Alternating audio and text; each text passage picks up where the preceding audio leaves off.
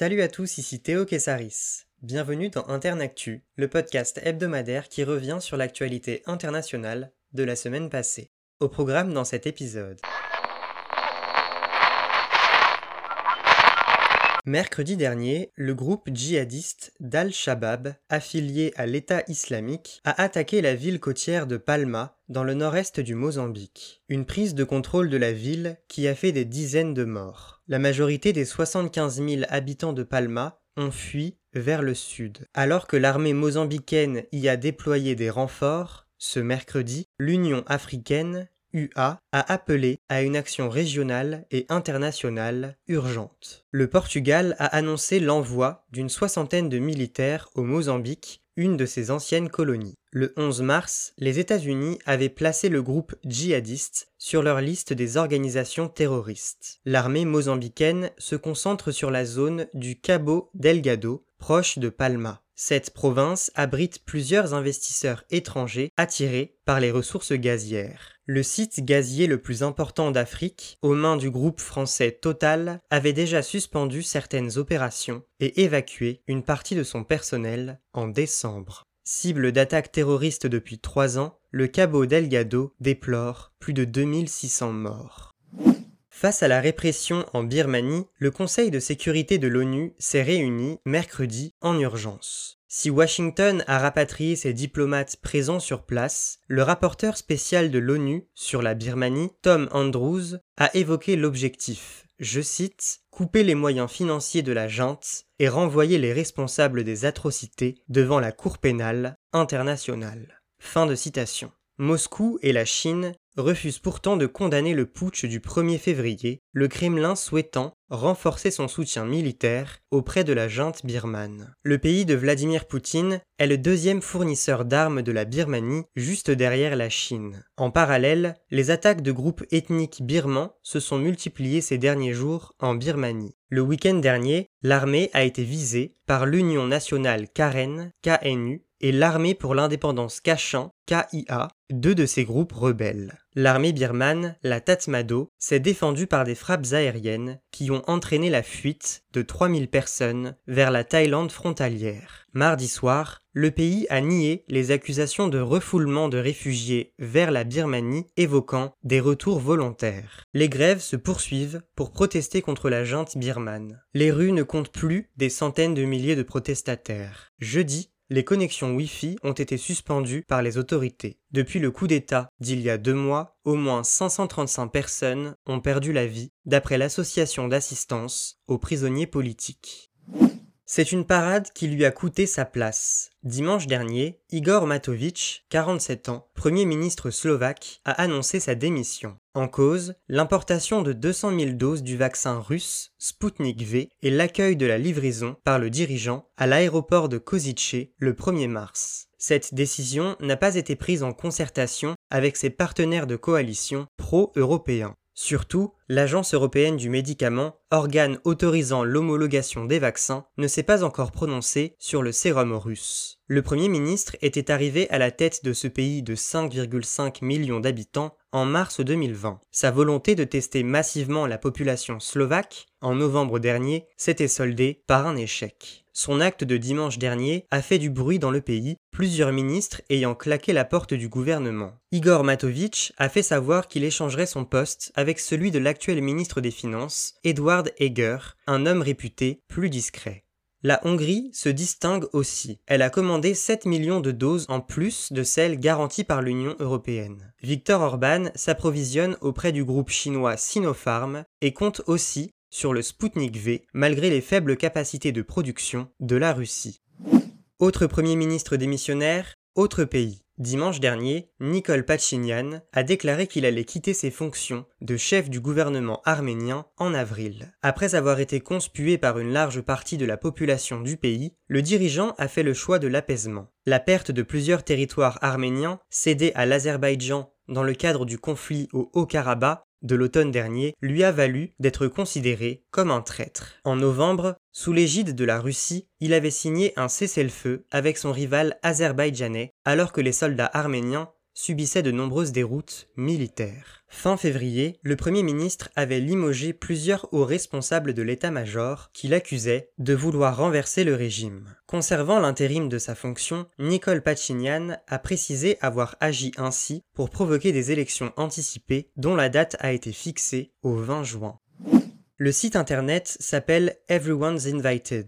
Tout le monde est invité. Créé en juin dernier par Sarah Soma, 22 ans, il compte, depuis mardi, plus de 10 000 témoignages d'adolescents dénonçant une culture du viol prégnante dans les écoles britanniques. Certains établissements, privés comme publics, auraient tenté de cacher des faits. La mort de Sarah Everard, londonienne de 33 ans, a porté les violences faites aux femmes sous les projecteurs début mars. La police a ouvert une enquête tandis que le ministre de l'Éducation, Gavin Williamson, a annoncé la prise de mesures appropriées en réponse à ces allégations. De le Parti travailliste, dans l'opposition, demande une enquête indépendante.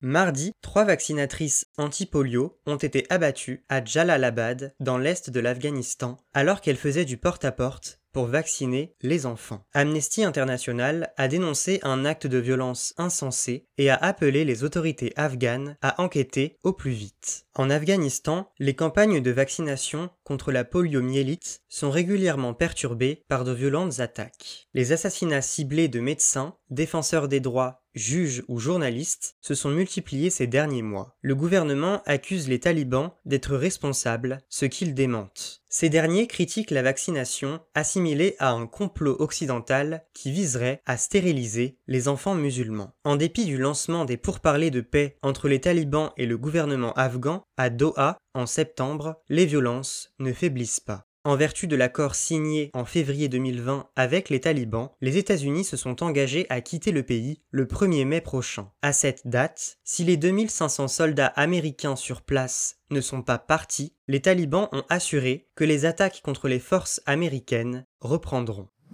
Lundi, le président brésilien Jair Bolsonaro a remanié six ministères de son gouvernement. C'est le départ du ministre de la Défense, le général Fernando Azevedo e Silva, qui a provoqué la surprise dans la presse brésilienne. Ce dernier aurait quitté son poste après avoir rappelé l'importance, je cite, de préserver l'armée comme une institution d'État. Fin de citation. Après cette éviction, pour une personnalité plus proche du président, les chefs des armées de l'air, de terre et de la marine ont quitté leurs fonctions mardi. Ces trois hommes, Antonio Carlos Bermudez, Edson Pujo et Ilques Barbosa, n'ont pas précisé pourquoi. Pour les médias brésiliens, l'explication repose dans un malaise des généraux vis-à-vis du recours à l'armée par Bolsonaro à des fins politiques. Le remaniement ministériel viserait à renforcer le poids de cette dernière au sein du gouvernement alors qu'elle y occupe déjà un tiers des portefeuilles. En parallèle, 54% de la population désapprouve la gestion de la crise sanitaire par Bolsonaro. Avec plus de 320 000 morts, dont 66 000 en mars, le Brésil est le deuxième pays le plus endeuillé au monde. Suite à la demande du nouveau ministre de la Santé, Marcelo Queiroga, de respecter la distanciation sociale durant la semaine sainte, le chef d'État a déclaré, je cite, Ce n'est pas en restant à la maison que nous allons régler le problème. Fin de citation. L'information insolite de la semaine. Mercredi, le gouverneur de l'État de New York, Andrew Cuomo, a signé une loi légalisant la marijuana à usage récréatif, c'est-à-dire à des fins euphorisantes et désinhibantes. New York devient le 15e État des États-Unis à autoriser l'usage du cannabis. La loi efface les faits de consommation de cannabis inscrits au sein des casiers judiciaires des individus auparavant condamnés. Les adultes de 21 ans et plus peuvent acheter du cannabis cultiver des plantes chez eux pour leur consommation personnelle. Les sanctions pour la possession de 85 grammes de drogue sont supprimées. L'État prévoit de taxer les ventes de marijuana à hauteur de 9%. Une partie des recettes fiscales sera distribuée aux communautés noires et latino les plus touchées par la répression de la consommation de cannabis. Approuvé par les démocrates au Congrès, le projet suscite des réticences chez les républicains. La Parent Teacher Association de l'État de New York craint un accès facilité des enfants et adolescents au cannabis. Ce chiffre maintenant. 25. C'est le nombre de signataires d'une tribune publiée lundi souhaitant l'entrée en vigueur d'un traité international sur les pandémies. 23 chefs d'État européens, africains et d'Amérique latine, auxquels s'ajoutent l'Union européenne et l'OMS, souhaitent tirer les leçons de la crise du Covid-19. Dans le viseur, une coordination internationale à améliorer afin de garantir une meilleure coopération dans l'accès aux médicaments et vaccins. Un système de santé mondial pour un partage des responsabilités est appelé de leur vœu en prévision de nouvelles épidémies. Parmi les signataires, on trouve notamment la Tunisie, le Kenya, le Royaume-Uni ou la Corée du Sud. Chine, Russie et États-Unis brillent par leur absence. En septembre, l'ONG Oxfam avait accusé les pays riches de s'accaparer les doses de vaccins au détriment des pays moins développés. Coup de projecteur sur la personnalité de la semaine. Les images de sa mort ont fait le tour du monde. Le 25 mai 2020, à Minneapolis, dans le Minnesota, George Floyd, afro-américain de 46 ans, est interpellé par quatre agents de police. Le gérant d'une épicerie le soupçonnait d'avoir utilisé un faux billet de 20 dollars. Floyd dit aux policiers être claustrophobe et ne pas pouvoir monter dans leur voiture. Il n'oppose aucune résistance. Amené à terre, il est maintenu au sol par trois agents pendant que le quatrième empêche toute personne autour d'eux d'intervenir. Durant 8 minutes et 46 secondes, Derek Chauvin, policier blanc de 45 ans, presse son genou sur le cou du quadragénaire en dépit de ses suffocations. I can't breathe. Je ne peux pas respirer. Phrase répétée à plusieurs reprises par George Floyd sert de slogan au mouvement Black Lives Matter, les vies des Noirs comptent. De nombreuses émeutes éclatent en juin 2020 dans plus de 140 villes américaines, tandis que la dénonciation du racisme s'étend hors des frontières. Mardi, dans le cadre du procès filmé de Derek Chauvin pour meurtre, homicide involontaire et violence volontaire ayant entraîné la mort, les témoins de la scène ont pris la parole. Darnella Fradière, 18 ans, avait filmé l'interpellation. En pleurs, elle a regretté ne pas avoir fait plus pour sauver George Floyd. Une femme pompier de 27 ans, Geneviève Hansen, a précisé s'être identifiée auprès des policiers pour apporter son aide sans succès. Mercredi, d'autres récits poignants se sont succédés face aux images des derniers instants de la victime. Jeudi, des ambulanciers ont déclaré, à la barre, n'avoir rien pu faire pour réanimer George Floyd. La petite amie de celui-ci a aussi été interrogée sur la consommation de drogue du couple. L'avocat de Chauvin Eric Nelson a évoqué une overdose d'opiacés comme la cause de la mort. Les trois autres policiers impliqués, Thomas Lane, Tu Tao et Alexander Kueng, comparaîtront en août pour complicité de meurtre. Derek Chauvin devrait être fixé sur son sort fin avril ou début mai. Il encourt 40 ans de prison. Et voilà, c'est la fin de ce numéro d'Internactu. On se retrouve la semaine prochaine pour un nouvel épisode, et en attendant, Restez informés